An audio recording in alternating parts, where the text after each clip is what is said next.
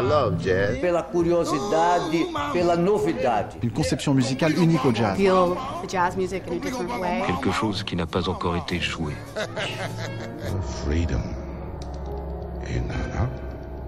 Et nana. Jazz and Co. Bonsoir à toutes, bonsoir à tous, bienvenue dans Jazz Co sur Radio Campus Paris. C'est la grille d'été, on est avec vous euh, jusqu'au mois de septembre, un lundi sur deux, de, 20, euh, de 20h à 21h, un peu plus tôt que euh, dans la saison régulière. Je vous invite d'ailleurs à retrouver toutes les émissions de la saison sur notre site www.radiocampusparis.org. vous retrouverez tous nos invités. Les invités, on en aura encore tout l'été. On est très heureux ce soir de recevoir Rémi Agostini. Bonsoir Rémi. Bonsoir Bruno. Qui préside aux destinées du label Télémusique et qui vient ce soir nous parler. Euh, alors, il est venu les, bras chargés avec un magnifique euh, livre qui récapitule l'histoire de, ce label un peu particulier. On, c'est l'été, on va vous faire un peu voyager et là, c'est un voyage dans le temps qu'on vous propose et aussi dans une activité relativement méconnue qu'on appelle la librairie musicale, n'est-ce pas Rémi? Tout à fait, oui, la librairie musicale. Donc, la librairie musicale, pour les auditeurs qui ne connaîtraient pas cette, ce secteur et cette manière de, de produire de la musique, de faire de la musique, euh, c'est euh, en gros l'illustration euh, musicale. Ouais, c'est un peu, c'est un peu l'audiovisuel que le papier peint est à une maison. c'est des musiques de fond sonore, d'illustration qui doivent habiller des contenus, qui sont des contenus audiovisuels divers et variés, du cinéma à la publicité, en passant par des habillages radio, des habillages d'antenne. C'est la musique qui enveloppe le quotidien des auditeurs de toute bonne radio. Que vous entendez dans un jingle, dans un générique, euh, une publicité. Par exemple, tout à fait. Alors, c'est une aventure euh, télémusique qui a commencé euh, à la fin des années 60. Télémusique, donc tu, tu, tu, viens nous parler de ce livre magnifique, copieux, volumineux, avec un texte extrêmement riche, qui raconte l'histoire de, de, cette librairie musicale un peu particulière parce que elle a été innovante en France. Oui, tout à fait. C'est la première en fait. C'est la plus ancienne librairie musicale française. Donc cette activité qui était qui a démarré euh, en France en 66 a été importée d'Angleterre par euh, Roger Tocars qui a eu la confiance d'une boîte qui s'appelait JW Media, qui est un acteur historique de la librairie musicale. Anglo-saxon, hein. Anglo-saxon, exactement. Et, euh, et c'était, si tu veux, on est à peu près, on est à peu près au moment où la publicité va arriver à la télévision. Autorisé en 1968. Euh, exactement, donc on est à peu près deux ans avant, entre un an et demi et deux ans avant.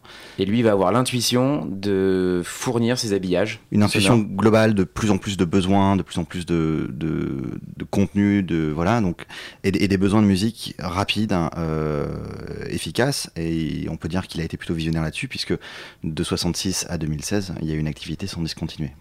Alors aujourd'hui, ce livre raconte toute cette histoire. Euh, cette manière particulière de produire la musique, elle est aussi liée euh, aux musiciens qui sont là Tout pour la faire. C'est très, très, un métier très typique. On, connaît euh, les activités de musiciens de studio, en particulier pour les, pour les musiciens de jazz, mais il faut savoir que les musiciens de jazz, ils ont été très sollicités par... par ils sont toujours très sollicités Bien par sûr. Ces, ces, entreprises. En fait, si tu veux, c'est c'est une musique qui était un peu la cour de récré généralement de, de, nombreux, de nombreux musiciens qui sont euh, des musiciens de studio, des auteurs-compositeurs, des producteurs, des réalisateurs de musique. Et la plupart du temps, ces gens qui sont des professionnels de la musique et des interprètes professionnels sont des grands prix de conservatoire, ont des carrières en parallèle en tant qu'interprètes. Et ce terrain de jeu où on leur demande des exercices de style, où eux font des expérimentations qu'ils ne, feront, qu'ils ne feraient pas dans le disque, euh, c'est quelque chose qui leur est absolument dédié, dévoué, et c'est euh, l'espace d'expression le plus euh, le plus libre en réalité. Avec euh, en même temps des contraintes de timing, de, de, couleur, de rythme qui sont Tout à fait, bien sûr. Oui. Après, après c'est quand je dis liberté, c'est pas dénué de contraintes, puisque mhm. en réalité, oui, c'est une musique qui est excessivement contraignante. Son premier but étant entre guillemets sa synchronisabilité, donc euh, son, son, potentiel à s'adapter euh, à un contenu et à véhiculer un message ou à souligner un message que le, producteur audiovisuel voudrait faire passer. Alors on va revenir un peu plus tard dans l'émission sur ce livre, euh, je le dis encore une fois, euh, magnifique, avec euh, très très très riche d'informations. Il, y a, il y a en fait il y a une histoire, mais il y a, il y a 10 000 histoires derrière avec des musiciens, des producteurs, des studios. On va essayer de, de, de dérouler ce fil très très serré pendant, pendant l'heure. On va quand même écouter, on va quand même, on va surtout écouter un premier extrait d'un musicien bah, qui, qui, qui, est le premier engagé par, par Télémusique. Tout à fait. Et qui est très représentatif de ce que tu, du rapide portrait que tu viens de donner, c'est-à-dire un, quelqu'un ah, prix. Un, euh, Oui, c'est euh, c'est euh, un, grand musicien qui s'appelle Raymond Guyot, qui a fait son premier album chez Télémusique en 67. C'est le TM 3000, donc c'est la première référence des Télémusiques 3000, qui était première flûte à l'Opéra de Paris de 62 à 1991, donc pendant 29 ans en fait. Euh, et qui a collaboré avec Alain Goraguet, euh, Serge Gainsbourg, François Droubet, Vladimir Cosma sur des musiques de films. Vous l'avez entendu à peu près à coup sûr dans euh, au moins, enfin, il est dans plein plein de chansons et c'est lui qui, qui, qui, tient la flûte. Ouais, je pense que dès qu'il y avait une, dès, qu'il y avait une flûte, c'était lui. Ouais, généralement c'était lui. Et donc il a signé chez Télémusique en 67 cet album qui s'appelle Scarlatti Sound, qui est inspiré de ce compositeur baroque qui s'appelle Domenico Scarlatti du XVIIIe siècle. Euh, avec Louis Conti, qui était un, Louis Conti, qui est un pseudonyme de, qui est le pseudonyme de Louis Peña, qui est euh, qui avait fui euh, l'Espagne exactement et qui est arrivé à Paris en tant que musicien, qui a collaboré donc avec Raymond Guyot, Guy Pedersen et, Guy Pedersen sur cet album et sur ce morceau. Donc très très symptomatique aussi de ce jazz baroque Hein, Tout à fait, qui, était très très populaire à l'époque. Tout à fait. Avec euh, beaucoup beaucoup d'arrangements euh, dans, dans, ce, dans ce genre et dans ce goût. Et évidemment l'agilité de, de euh, du flûtiste qui est, qui est extraordinaire. La virtuosité incroyable. On écoute tout de suite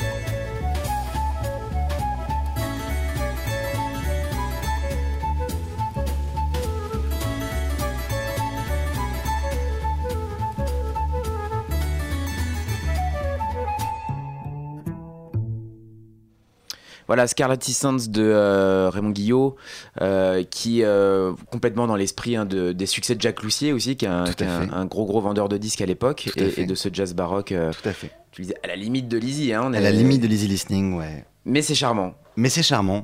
Mais l'easy, listening est aussi assez charmant hein, en réalité. Quoi. Bien sûr, bien sûr, j'ai pas de problème avec ça et beaucoup de musiciens de jazz y ont contribué.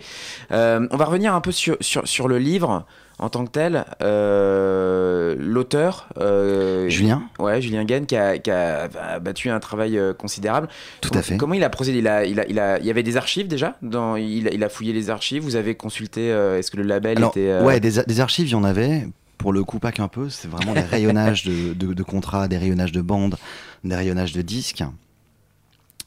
Et en fait, Julien donc s'est fait aider de Pascal Armand, qui est un directeur artistique et qui est dans la boîte depuis, depuis 15 ans à peu près.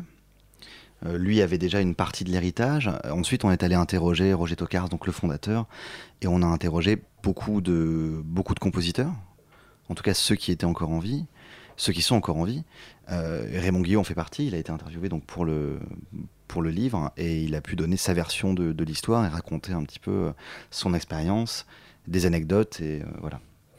le l'idée, en, fait, il y a eu aussi énormément de une contribution à la télé hein, pour euh, des génériques euh, extrêmement connus. Euh, tout à fait. Dim Dam Dum, je crois. Ouais, tout à fait. Vous, ouais, tout à fait. et il y, y, a aussi un facteur tu parlais de liberté tout à l'heure, aussi un peu d'innovation formelle. On, va, on va puiser euh, euh, plein d'éléments à droite à gauche dans le jazz, la bossa, les premiers claviers aussi, c'est un peu. Mais je pense que c'est vraiment important de, ouais, c'est vraiment important de de, de, de, cerner qui sont ces musiciens et, qui composent cette musique, puisqu'en réalité, ce sont vraiment les musiciens de studio qui faisaient la pop de variété à l'époque, euh, qui, qui traînaient dans les studios dont certains existent encore hein, d'ailleurs. Mhm, mhm et qui passait la semaine à bosser sur un album de Vartan où, le studio était payé par la production et Vartan venait euh, deux heures le matin pour faire les euh, voix. poser des voix et le reste du temps, si tu veux, tu avais dans un studio ces musiciens qui euh, s'emmerdaient un petit peu au final et qui du coup faisaient des buffs, enregistraient des trucs et puis à la fin de la journée, si le buff leur plaisait et s'ils avaient une idée d'album, euh, ils demandaient à l'ingé son de faire tourner la bande et ils revendaient la bande à Télémusique après. Donc c'est vraiment fait comme ça. C'est dans les mêmes conditions de studio que euh, les albums de variété à l'époque, puisque de toute façon il n'y avait pas d'autre possibilité d'enregistrer de la musique en 1966. Mhm. Euh, il fallait passer par un studio. Il fallait passer par un studio. le studio était forcément le même que celui que, que, que pour faire des variétés. Et donc à ce moment-là, euh, quand ils étaient dans le studio et qu'ils pouvaient euh, s'offrir cette récréation pendant des, sessions d'enregistrement pour des, vedettes de variété de l'époque, il y avait aussi un côté exercice, c'est-à-dire qu'ils s'entraînaient un petit peu à euh, travailler des techniques, à travailler des effets, à travailler des, des, nouveautés, à faire des expériences entre eux qui leur permettaient après de réappliquer au disque de variété des, euh, des recettes que eux avaient développées pour eux-mêmes.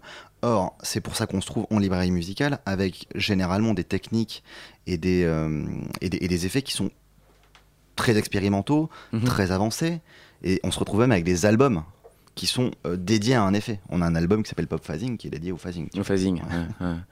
Et donc ça, ça, ça va. Alors, il y a cet aspect expérimental. Euh, il y a aussi euh, la surprise que euh, dès le début, ça va être extrêmement bien accepté.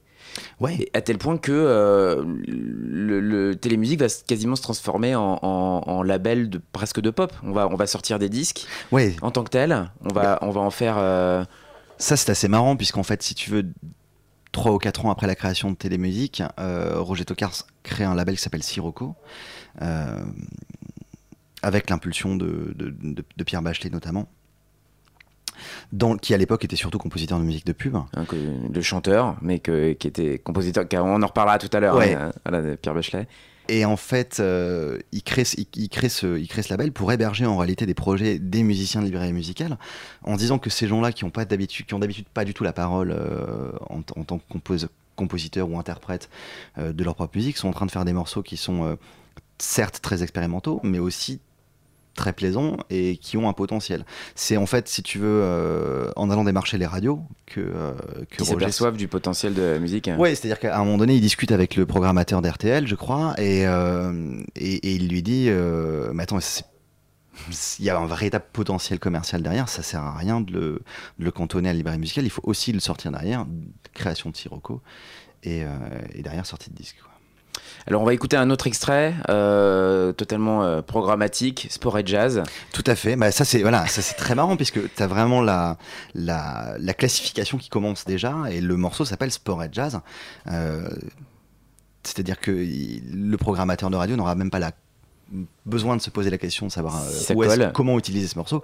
C'est un morceau pour illustrer du sport et du jazz. non, du sport tout court, pardon, en jazz. Avec du jazz.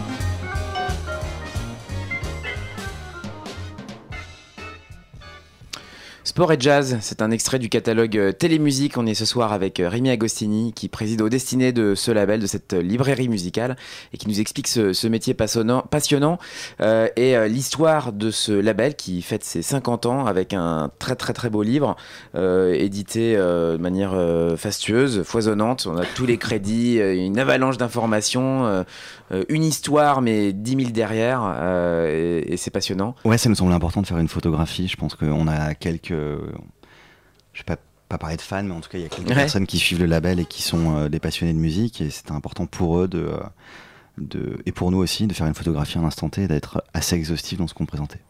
Alors dans ce parcours, il y a évidemment euh, plein de musiciens. on a parlé de Raymond Guillot, Guy Petersen, Georges Arvanitas qui, qui, qui touche et la et le piano dans, dans, sur plein de morceaux. Bernard Lubat, on en reparlera tout à l'heure. Il y a un personnage, un musicien central, c'est Bernard Estardi, sur cette période-là, c'est évident qu'il y a un musicien central qui est Bernard Estardi, tout à fait. Euh, qui est central en général sur Télémusique euh, en réalité, mais qui est euh, central sur cette période, hein, puisque c'est clairement, il fait partie de l'impulsion initiale de Télémusique.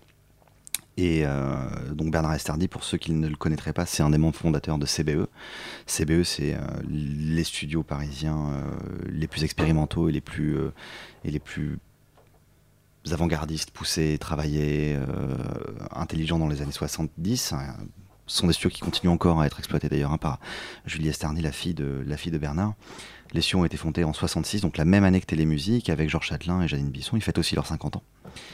Euh, et c'est un musicien absolument dément, un producteur absolument dément et un compositeur incroyable, hein, que Bernard Estardi, qui a traversé euh, je pense qu'il a traversé les époques. Chez, voilà, Bernard Estardi, chez nous, c'est une personne clé. Mhm, mhm. Tous ses disques sont, euh, en tout cas la plupart de ses disques sont chez Télémusique.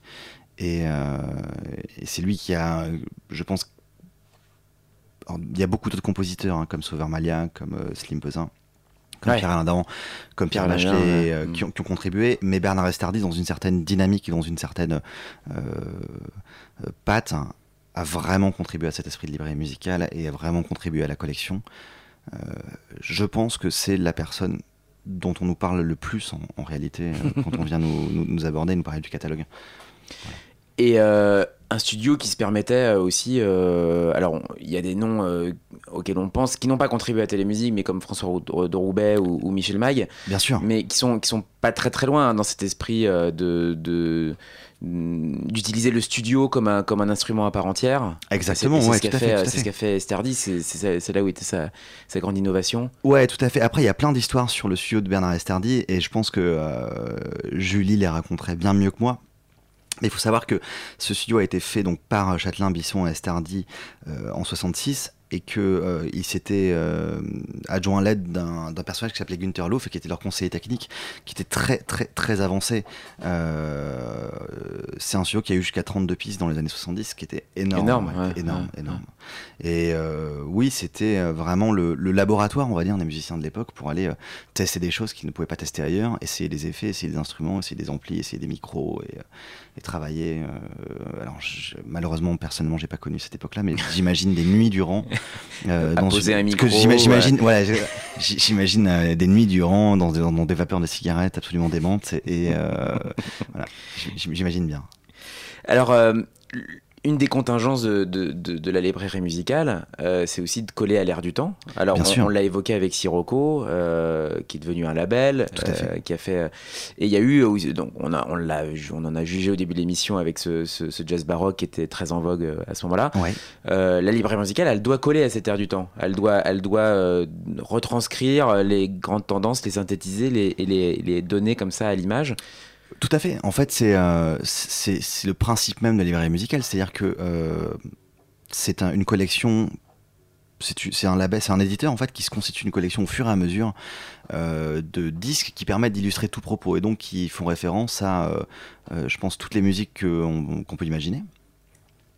Et dans sa collection Panini, un bon éditeur de librairie musicale se doit de, euh, plutôt que d'aller faire aujourd'hui des disques des années 80, 90, 70, 60, le mieux c'est de les faire évidemment au fur et à mesure, hein, tu vois, comme toute bonne collection.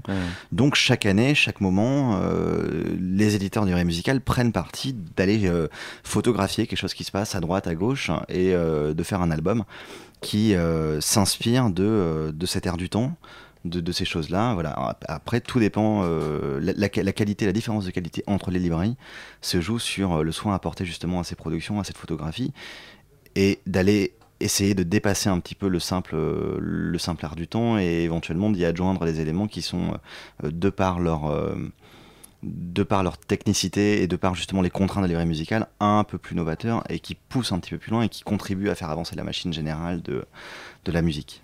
Alors là, on va, on va essayer d'illustrer ça avec euh, OK Chicago. Alors qui pour le coup est un morceau de musique du commerce, c'est-à-dire qui a été, euh, qui a été euh, diffusé au grand public qui est un morceau assez marrant d'un groupe qui s'appelle Résonance, qui est en fait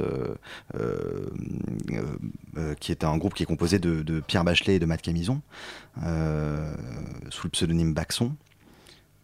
OK Chicago, c'est un, un, titre qui a vraiment cartonné, je pense, dans les années 70, mais cartonné, qui est à la base d'une expérimentation. Et on va voir, c'est un morceau qui est complètement barré, puisque euh, c'est une course-poursuite évoquée avec des bruits de, avec des bruits de, de, course-poursuite qui ont été faits dans des, avec, des bruits de voiture, des bruits de, des, bruits de sifflets de sirène, de flingues, etc.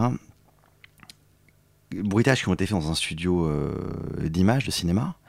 Et donc là, c'est clairement le moment où euh, la librairie musicale hein, se dépasse elle-même, puisqu'en fait, elle illustre elle-même des propos qu'elle a choisi d'illustrer, et elle vend ça au grand public. Donc là, voilà. mise en abîme. La, voilà, la librairie est devenue folle. Hein, mais c'est, mais c'est, voilà, c'est un très très beau morceau, à mon sens, de, euh, de ce groupe, donc Résonance.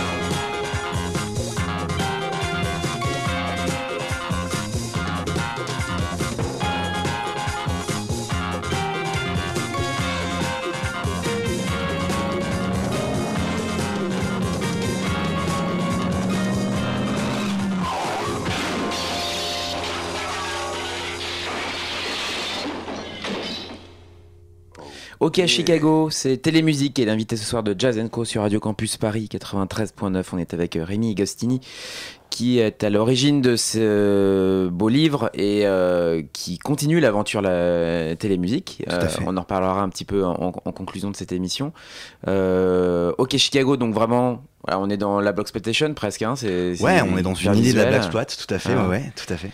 Et, et un donc, exercice de style, voilà, un exercice de style de musicien sur la Black Exploit. Et qui devient, euh, qui était un disque commercialisé, euh, donc comme on l'a dit en, introduction de ce, morceau.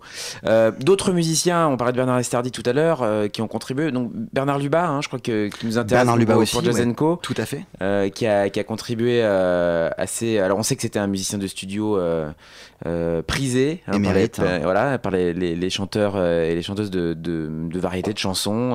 tout à fait. et il a contribué à Télémusique à Exactement, ouais, tout à fait. notamment et je pense pour l'album qui t'intéresse, le, le thème 3051 Vibration Volume 2 en 75. et, et, qui est un superbe, qui est un superbe album dont, euh, dont, qui contient notamment ce morceau Aubergine Time, qui est euh, le morceau clé chez nous de, de Bernard Lubat. Alors on va l'écouter tout de suite, puis on reviendra un petit peu sur. Enfin, ça permet aussi d'illustrer la versatilité de Bernard Lubin, hein, qui, est, connu comme batteur, mais aussi un, excellent euh, ouais, pianiste. je sais pas si tu le sais, mais il se faisait appeler le mal poli instrumentiste, tellement il joue un instrument différent. ouais, parce qu'il est. je pense qu'il se fait encore euh, appeler comme ça. Oui, euh, on peut lui faire, on peut lui faire confiance. Il a, il est, il, est, comme ça, ouais, tout à fait. On écoute Aubergine Time Bah écoute, ouais, de donc Vibration Volume 2, qui est un des trois albums de, de Bernard Lubach chez Télémusique. ハハハハ!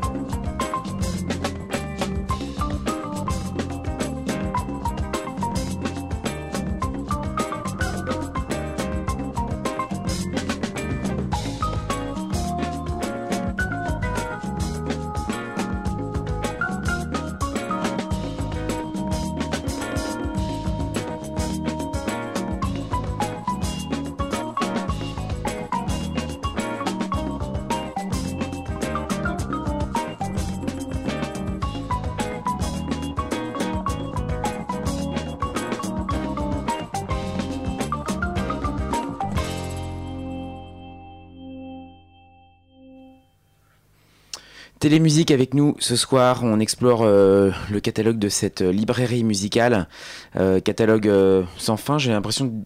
Combien, combien de références dans ce... en propre à peu près 10 000. on pourrait y passer la nuit. 10 000 titres 10 000 titres, ouais, à peu près. Donc c'est considérable. Bah, c'est 50 ans en fait de photographie, hein. année, année après année au bout d'un moment donné, si tu veux, ça commence à faire une sacrée collection. Et alors, dans euh, l'aspect, euh, parce qu'il y a, l'aspect aussi production de la librairie musicale, mais il y a euh, souvent ces labels sont considérés comme des éditeurs. Ce sont Euh, des éditeurs. ce sont des C'est- C'est éditeurs, vraiment un hein, métier d'éditeur de musique. Est-ce qu'on euh, peut expliquer un peu ce que ce que c'est euh, le, le, Ah, on peut, le- le- euh, le publishing, ah, que- sûr, comme on l'appelle, hein, ouais. comme on jargonne dans le milieu Euh, que Donc, le les gens connaissent publishing, les mais- l'éditeur, en fait, c'est euh, la personne qui s'occupe des ayants droit euh, sur la partie euh, auteur-compositeur, qui en fait est un, un éditeur de partition. Contrairement au producteur qui lui s'occupe des enregistrements et de la fixation, donc plutôt des interprètes en fait. Voilà. Et euh, la... En gros, c'est le disque et la partition. Exactement, voilà. Il y a le- la fixation, le support et la partition de l'autre. C'est exactement ça l'image. Ce qui est assez marrant, c'est qu'en fait la, la rémunération de ces deux, euh, de ces deux, de ces deux structures, de ces deux types de structures est complètement différente. À savoir que le producteur se rémunère sur les ventes d'un disque et que l'éditeur se rémunère sur les euh, diffusions d'une œuvre. Et c'est exactement, si tu veux, le entre guillemets le business model d'une librairie musicale. C'est qu'à la base, les morceaux sont euh, licenciés à quasiment gratuitement euh, euh, À la personne au- qui l'a au commandé producteur au audiovisuel, producteur, voilà. ouais. Alors attention parce que les, les producteurs ne les commandent pas de Pas- prime ouais, abord. hein. D'accord. Voilà, et c'est licencié gratu- quasiment gratuitement euh, aux, aux- aux producteurs audiovisuels. Et ensuite, c'est euh, la SACEM, c'est euh, les diffusions et c'est les sociétés de gestion collective en fait en France et à l'étranger qui rémunèrent l'éditeur ainsi que l'auteur et le compositeur. En fonction des diffusions et, et à proportion des, des diffusions. Exactement. Alors tu disais, euh, le lap- mon lapsus, mon erreur de, de- de langage va me permettre de revenir sur un, sur un aspect. hein.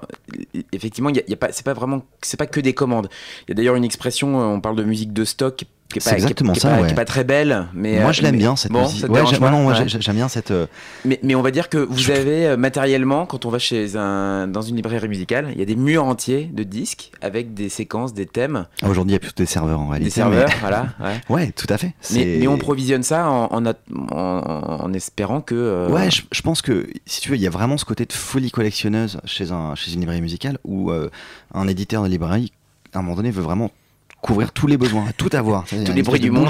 ouais, de tous les bruits du monde, de- de- d'un album, euh, tu veux, de, de- de- enfin, il y a rien de plus frustrant, je pense, pour un, une librairie musicale de ne pas pouvoir répondre à un brief. Donc, tu as forcément envie de, euh, voilà, d'avoir tout. Donc, évidemment, c'est, euh, ouais, c'est de la collection, c'est du, c'est du rangement, c'est de la classification. C'est un métier de, c'est un métier de laborieux, ouais, pour le coup.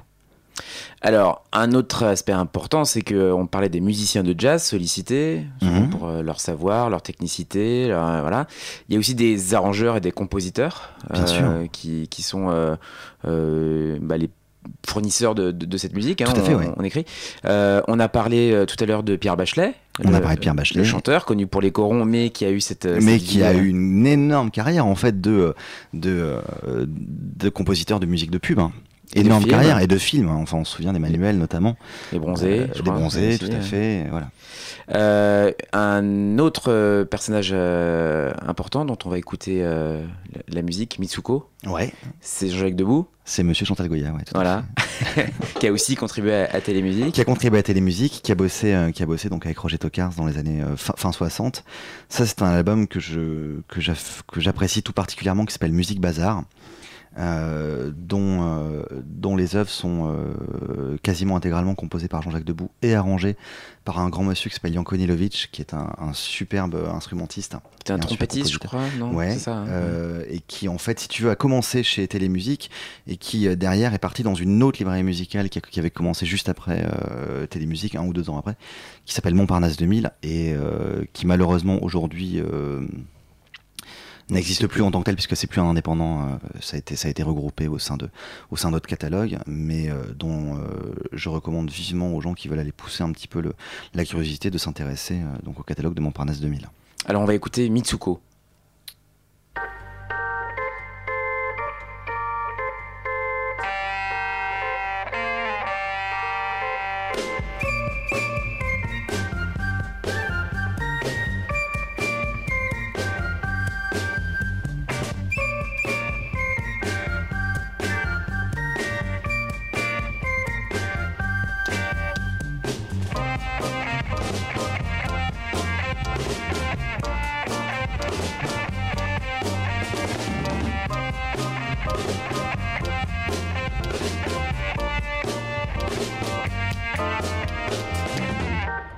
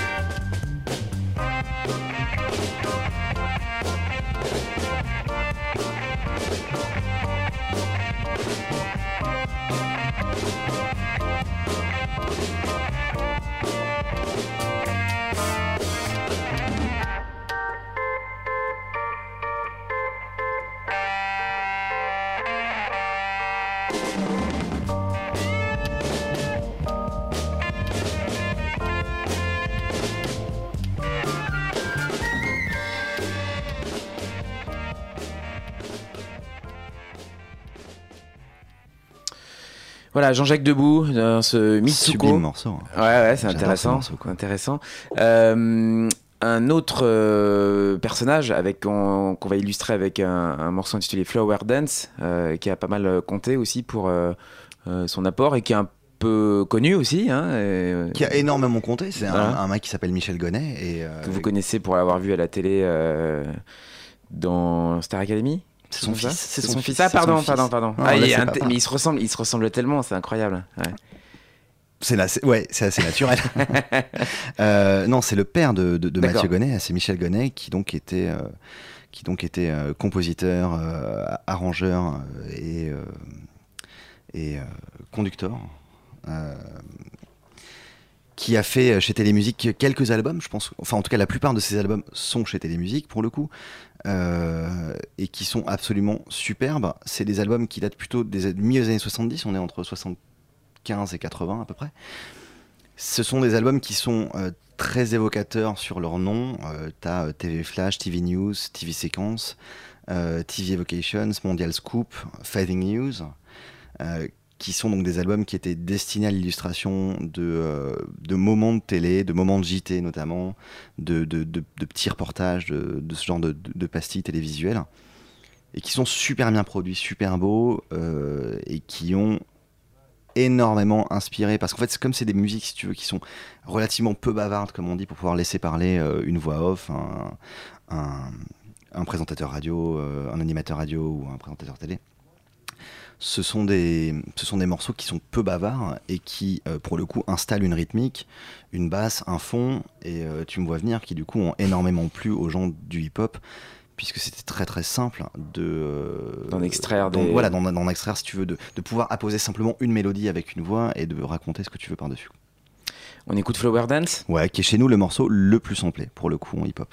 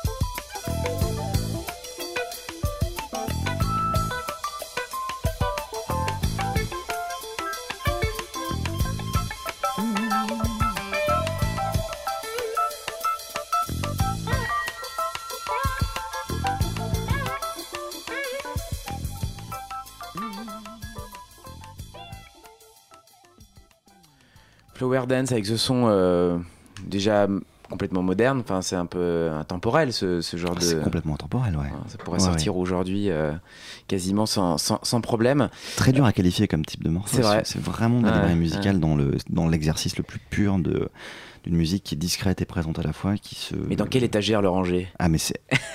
Sous quel Bah, nom le- justement. Sous quel nom l'archiver? Ouais, bah sous le nom euh, indicatif TV, je pense. Ça marche assez bien.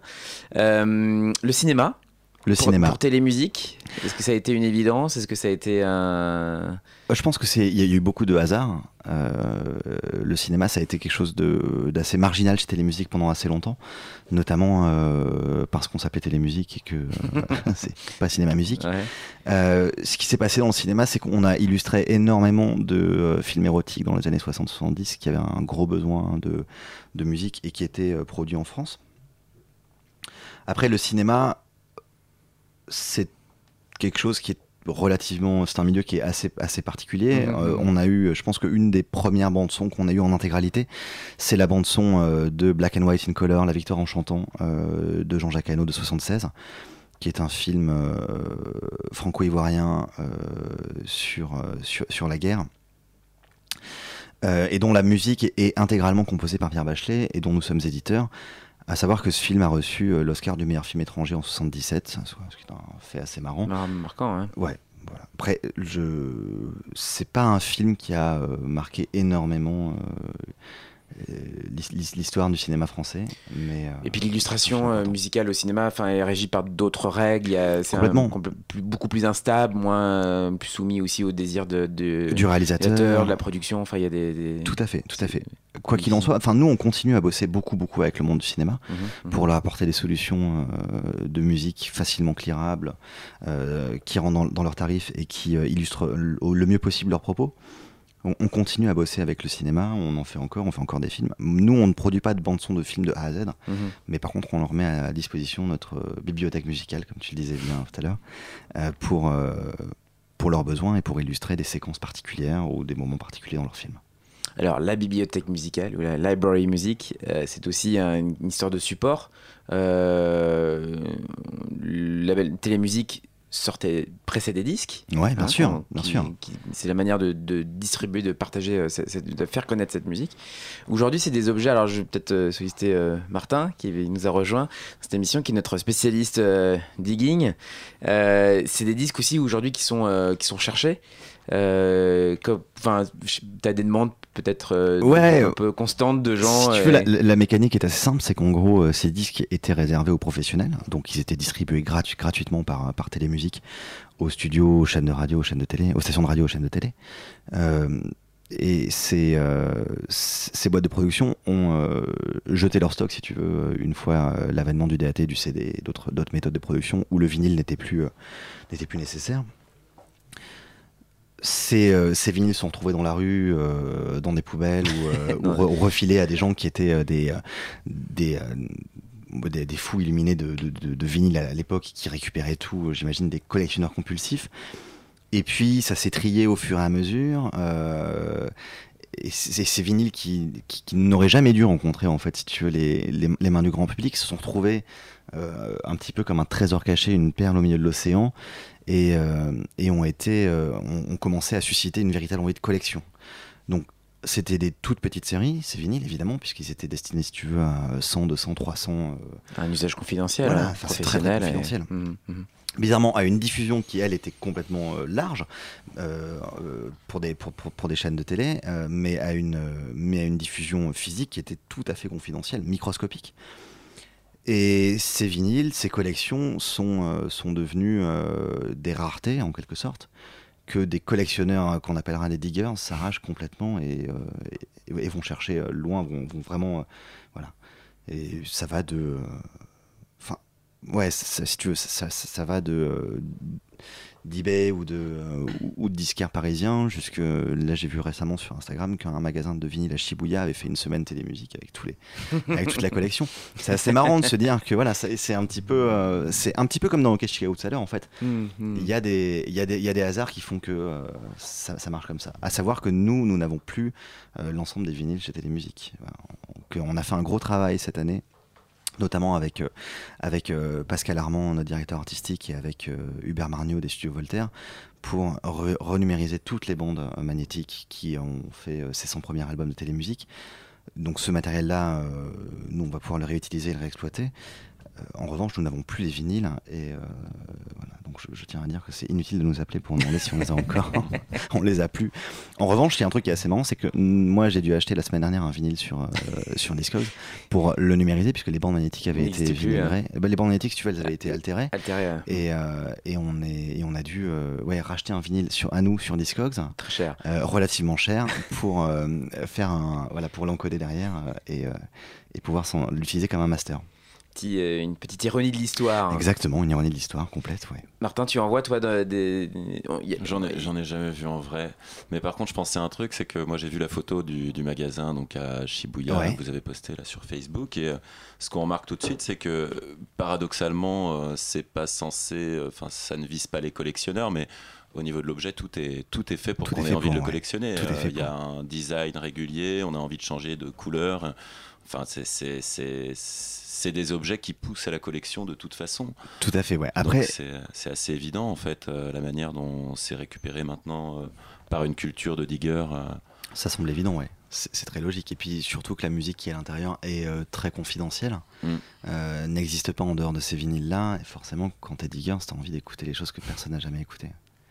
Mais cette, cette charte graphique de collection, en fait, à l'époque, était c'était déjà une volonté, mais c'est une volonté publicitaire et commercial du label vers les producteurs, de se dire qu'ils puissent repérer directement dans la tranche de, mmh. leur, euh, de, leur, mmh. de leur discothèque un vinyle télémusique, d'un vinyle Montparnasse 2000 ou d'un vinyle de Selected Sound ou de JW Media, de la, directement à partir de la tranche et sur la face de savoir euh, tout de suite à qui on avait affaire. Voilà, de l'autre côté de, de l'autre côté de la ville, de savoir si c'était un disque de, de, télémusique ou de Montparnasse 2000 qui est en train de passer. jusque dans le packaging, il y a un rapport à l'utilité et au tout à, fait, tout à fait, ouais, ouais, tout à fait. Alors on approche euh, du terme de cette émission. On va encore écouter euh, un peu de musique euh, avec Tonio Rubio, dont tu bah, voulais parler. ouais, ce vinyle-là, pour le coup, pour les Diggers, c'est assez marrant. C'est le Graal chez Télémusique pour les Diggers. C'est le vinyle qui est, entre guillemets, le plus coté. et c'est un vinyle qui est absolument sublime. À savoir que c'est une personne incroyable hein, que Tonio Rubio, espagnol, marseillais, parisien, qui malheureusement nous a quittés en 2006.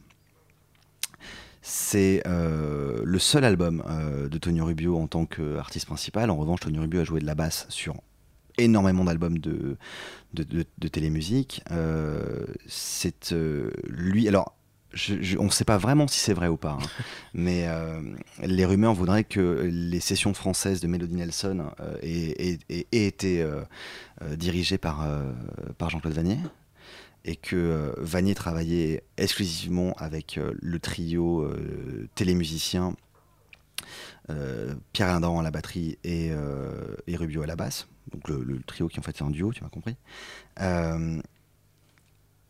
il se dit qu'en fait la base Nelson c'est Tony Rubio, ce qui est relativement probable en fait si tu écoutes notamment L'enfant assassin des mouches, qui est l'album de Vanier qui vient après Nelson, c'est la même base et euh, Tony Rubio était vraiment le bassiste clé français. Donc voilà, on sait qu'il y a eu des sessions de Melody Nelson en France, et il y en a eu en Angleterre aussi. On sait pas, et, et malheureusement, c'est pas dans les crédits du disque, donc on saura probablement jamais. Les Français disent que c'est Tony Rubio. Euh, voilà. Les Anglais, euh, les, Anglais disent que c'est Dougie Wright. Voilà, on verra. L'histoire le dira. L'histoire le dira. peu, ou, le dira pas. Ou le dira pas. Peut-être ce sera le, mystère euh, absolu. Peut-être que c'est euh, pas mieux comme ça, mais ça, apporte encore une dimension, une autre dimension à la musique. Le titre euh, de Tony Rubio. Bassine Action. Ouais. Ouais, c'est un titre qui est sorti donc sur le seul album de Tony Rubio chez nous en 73, le thème 3034. Bah, c'est un titre vraiment typique de, de, ce début des années 70. C'est un titre vraiment typique aussi de, de ce que Tonio euh, savait faire. Et c'est un titre assez fondateur euh, aussi, puisque dans la même année, euh, Tonio Rubio fait partie d'un groupe qui s'appelle The Peppers, avec mm. Matt Camison, donc le fameux, la fameuse moitié de Baxon, Bachelet et mm. Camison mm. sur OK Chicago, et Pierre-Alain Dahan à la batterie, qu'il a rencontré en fait sur, le, sur des tournées de vedettes de variété et au sein de l'orchestre de Jean-Claude Petit où il est, où il est bassiste. Il s'échange la, position de bassiste avec, euh, avec Yannick Top et avec euh, Tony Bonfils. Et donc, ensemble, ils forment ce groupe qui s'appelle The Papers, qui sera du coup une sortie Sirocco pour le grand public. Et la même année qu'au Chicago, qui marchera aussi très très bien. Et euh, ensuite, il accompagnera Pierre-Alain Dahan avec d'autres euh, compositeurs, comme Slim Pesin et Marc Chantreau, et, ainsi, et aussi Sauveur Malia, euh, sur VIP Connection, et puis le groupe de disco Voyage, qui est en réalité le premier groupe de French Touch en quelque sorte. French Touch, exactement. Ouais, je pense. je pense. On écoute Tony Rubio tout de suite.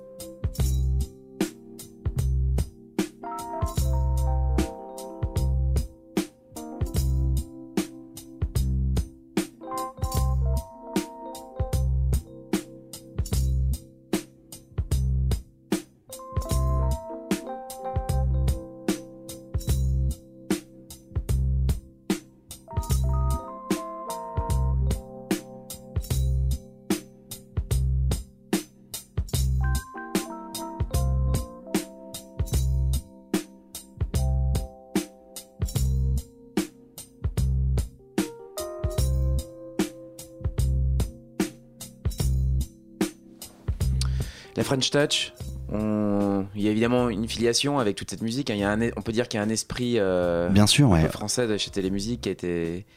Bah, après, si tu veux, on n'est que, on est, on, est que l'enfant du, du, pays dans lequel on est, donc forcément, il y a une touche française chez Télémusique, et euh, il y a une probablement aussi une touche de télémusique dans la French Touch. C'est euh, normal, c'est évident, puisque en réalité, les musiciens qui font la French Touch et les musiciens qui font la musique actuelle hein, en studio sont euh, les euh, héritiers ou les enfants euh, imaginaires de, des musiciens qu'on a évoqués ce, soir. Alors, une anthologie 50 ans Télémusique, c'est le livre dont Rémi Agostini de Télémusique est venu nous parler ce soir dans Jazz Co. livre disponible partout. Livre disponible à peu près partout dans des librairies, dans, des, librairies, chez quelques disquaires, sur internet en ligne. et en ligne tout à fait. Euh, et c'est un livre, je tiens à le dire, qui parle aussi de tous les autres compositeurs, puisque là on a fait un focus sur euh, ceux qui ont fait du jazz, mais ils sont assez euh, innombrables, ceux qui ont travaillé avec nous et qui ont fait des, des, super trucs. Voilà, il y a... une, anthologie et, et 1000 musiciens derrière cette anthologie. À peu près. À peu près. Merci Rémi d'être venu dans Jazz Co nous en parler. Télé musique, ça continue évidemment aujourd'hui. on en reparlera peut-être dans une prochaine émission. Avec plaisir, avec plaisir. Je ferai des nouveautés. Pour un autre anniversaire ou des nouveautés. Euh, on vous laisse à l'écoute de la programmation de Radio Campus Paris. Bonne nuit à toutes et à tous et rendez-vous dans 15 jours. Salut.